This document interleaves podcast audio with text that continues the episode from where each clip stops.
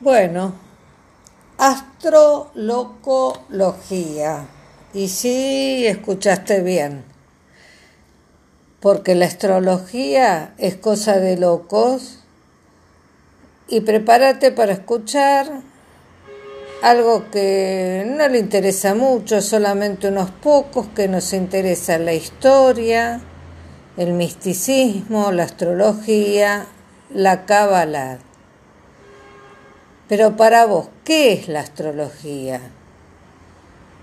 Yo soy de Géminis y mi horóscopo me dice que tenga cuidado en los negocios, que puedo tener pérdidas o estoy proclive a estafas. Neptuno con Mercurio no lo tengo bien aspectado. Yo no me dedico a los negocios, entonces debe ser la situación económica. Entonces era cuando voy a hacer las compras en el barrio. Y sí, nunca me gustó el supermercado que voy. Me parece que tienen cara de estafadores. Seguro que me quieren cobrar de más, me cobran de más. En el amor. Me dice que tengo un día positivo. Bien. Tengo Venus bien aspectado con Marte.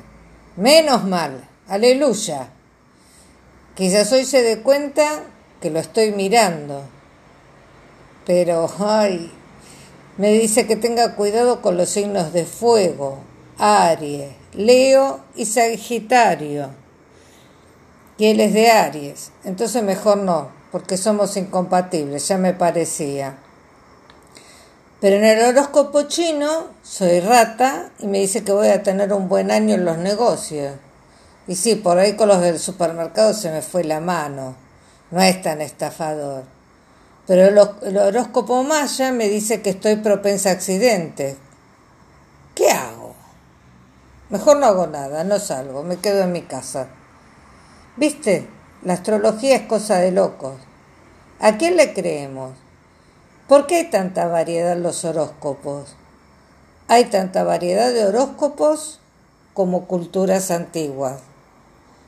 ¿Qué tienen todas en común? Miran al cielo. Y acá empezamos con esta mezcla de Kabbalah. Hizo Elohim dos grandes luminares en la extensión de los cielos el luminar mayor para regir el día y el luminar menor para regir la noche y las estrellas. Los emplazó el Lohim en la extensión de los cielos para lucir sobre la tierra, para reinar en la noche y para distinguir entre la luz y la oscuridad. Y vio Elohim que era bueno. Acaeció la tarde y le sucedió la mañana, día cuarto esto es del Génesis o Bereshit,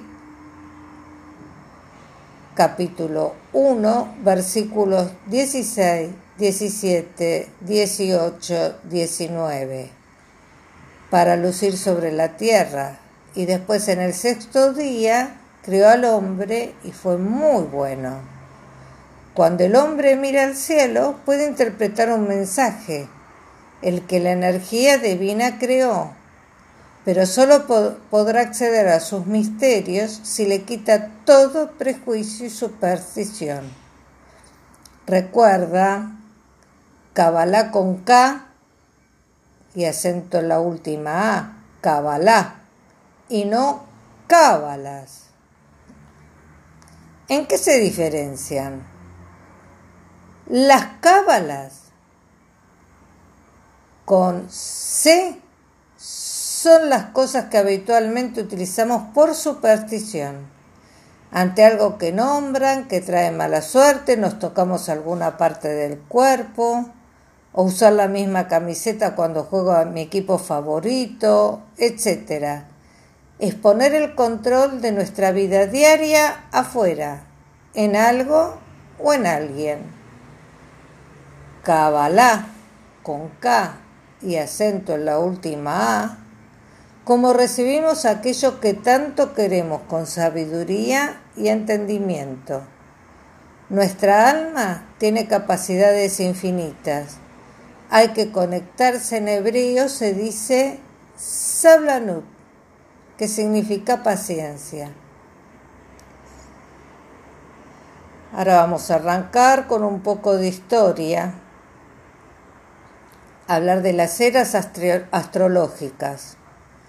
Hubo un tiempo en que se creía que la Tierra era el centro del universo y los planetas, el Sol y las estrellas giraban alrededor de ella. Hasta que alrededor del 1500 un sabio acuariano, Galileo Galilei, junto a un sabio astrónomo polaco, Nicolás Copérnico, anuncian que la Tierra no era el centro de nada y que el sistema no era geocéntrico, sino heliocéntrico. El Sol es el centro y los planetas se mueven alrededor de él. Pocos le creyeron. Así terminaron. Pero tenían razón. A partir de ese momento todo se mueve y el movimiento es energía. Hasta el sol se mueve y entramos en la era moderna. La Tierra tiene varios movimientos, pero los principales son el de rotación sobre su eje que hace percibir el día y la noche, y el otro movimiento, el de traslación, que gira alrededor del Sol entre 365 días y un poquito más. Ese poquito más se suma cada cuatro años y da lugar a un día más durante el mes de febrero conocido como año bisiesto este es el calendario que usamos en la actualidad, llamado gregoriano, y un poco alejado de la energía planetaria. Por eso a veces nos sentimos tan acelerados. El Sol y los planetas también se mueven. El movimiento del Sol fue descubierto por Hiparco unos 126 años antes de Cristo y enunció diciendo que aunque el sol parezca que estaba siempre en el mismo lugar, en el mismo punto, no es así. Hiparco de Nicea, astrónomo, geógrafo, matemático griego, descubrió la precesión de los equinoccios y que en 1603 fue redescubierto por Kepler, astrónomo y matemático alemán, enunciando lo siguiente. El sol en su marcha por el firmamento no ocupa todos los días la misma posición. Es decir, que aunque nos parezca que el sol avanza de este a oeste, es la Tierra la que se mueve, pero la impresión es que el sol va avanzando, no ocupa la misma posición sino que va retrogradando, o sea, retrocediendo un grado cada 72 años. O sea que tarda más o menos 2000 años en pasar frente a cada uno de los signos. Este hecho es astronómico, pero veamos cómo influye la astrología. Uno, no existen las casualidades, sino las causalidades. 2. Todos los hechos históricos a nivel inventos, revoluciones, uso, modas y costumbres se dan en el preciso instante que tienen que ser hechos o descubiertos. 3. Estos hechos reciben la influencia en forma de corrientes electromagnéticas que bajan de las constelaciones zodiacales respectivas. Quizás ahora se va aclarando un poco más porque el hombre primitivo miraba tanto al sol. Si buscamos un libro de geografía, dice que la Tierra está formada por 73% de agua, mares, ríos, arroyos, etc., y un 27%, 27 de continentes. Si buscamos en un libro de medicina, nos dice que el hombre tiene 73% de agua, sangre, líquidos, humores, linfa y un 27% de huesos, cartílagos músculos, etc. Recuerda, cábala y no cábalas. Ya hemos visto que el universo entero se mueve y este movimiento retrógrado al Sol se nota al comienzo del año vernal en el que el Sol atraviesa un punto que al año siguiente está un poco más al este y así sucesivamente año tras año hasta que después de aproximadamente 25.920 años vuelve a estar en el lugar de origen, o sea que demora aproximadamente 2050, 2100 años para pasar de una constelación a otra. De aquí decimos que a partir del 20 de marzo del 2021 para algunos, para otros del 2020, entramos en la era de Acuario. Sablanut paciencia, para observar y conectarse con la naturaleza, de reencontrar el hábito que traemos a través de las generaciones hasta llegar al abuelo de nuestro abuelo, de nuestra abuela que vivía en los árboles y se animó a bajar porque sabía que el cielo le decía cuando había un peligro. Tendrían ellos infartos, ataques de pánico, insomnios, úlcera, obesidad. Al pasar de un equinoccio zodiacal a otro, se han originado a lo largo de la historia grandes cambios. Glaciaciones, guerras, caídas de imperios, civilizaciones, cambios en general para el arte, la ciencia, la técnica. Esto es lo importante. Bajo la influencia de determinadas constelaciones en forma de corriente electromagnética sobre la Tierra, se da la razón de los inventos en el punto justo de la historia en la cual deben ser descubiertos. Por eso brevemente, bajo una mirada astrológica, realizaremos un análisis de las eras y hechos históricos. Empero, la Tierra estaba uniforme y desordenada. Las tinieblas, la faz del abismo y el viento de Elohim volaba sobre la faz de las aguas. Génesis, Bereshit, capítulo 1, versículo 2. Desordenada, tou bou, como está escrito en la Torá, sin forma. La materia sin forma, tou, mientras que babou es la materia que ya ha adquirido forma primaria, aún desordenada y lejana, primitiva. Para la ciencia astronómica, este Tou se define como un agujero negro, un tragadero de energías.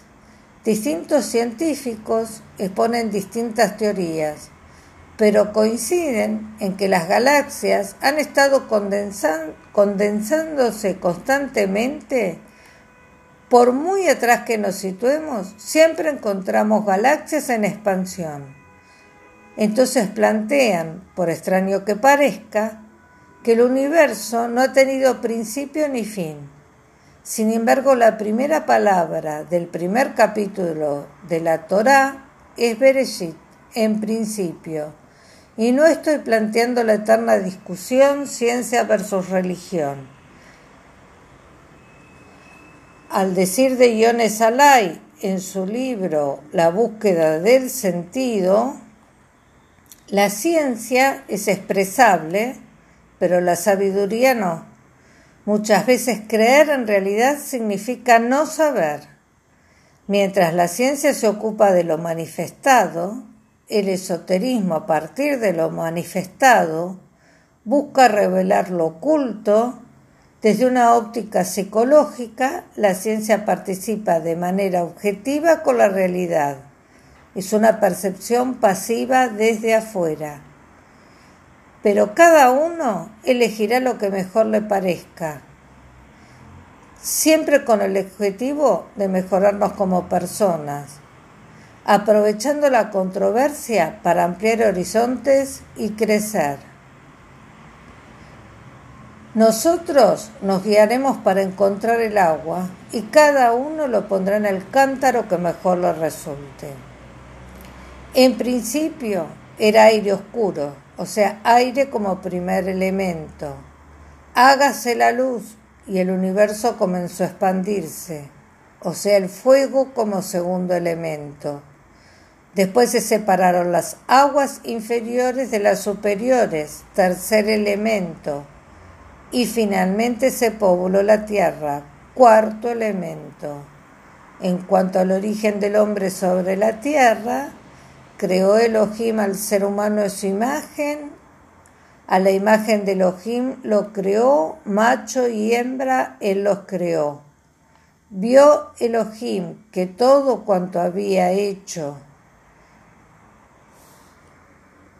era bueno y aquí que aparece por primera vez muy bueno. Acaeció la tarde y le sucedió la mañana, día sexto. Bereshit, o sea, el Génesis, capítulo 1, versículo 27 y 31. Desde el punto de vista científico se remonta millones de años atrás en el origen del hombre primates que dieron origen a los homínidas, que a su vez origina el Orepitocus bambuli, con visión erecta, pero sin cerebro desarrollado totalmente, y así nuestro pasado más cercano, Astralopithecus erectus, que comienza a desarrollar su cerebro y andar con un arma para defenderse y atacar. En el año 700.000 aparece el hombre de Tanganica en África y en el 500.000 suceden los primeros glaciares y así se suceden los ciclos de fuertes movimientos y glaciaciones hasta que la Tierra se hace adulta y se queda un poco más tranquilo. Estos movimientos hacen que el hombre para sobrevivir genere inventos y volvemos al principio no existen causalidades, perdón, no existen casualidades, sino causalidades. Recuerda, Kabbalah con K y acento la última A y no cábalas. Como dice Rabí Nachman de Breslau, fundador del movimiento hasídico, allá lejos, 1770 y pico, en cada momento de la vida, toda persona tiene libertad de elegir el sendero por el cual quiere andar, o al menos la manera en que andará por el sendero dado.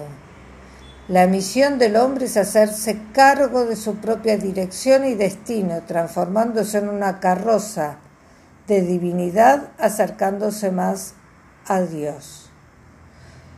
Los invito a que imaginemos juntos un Génesis de la nueva era donde, versículo 1, dijo Elohim, germine el hombre nuevo que cuide el planeta y la humanidad.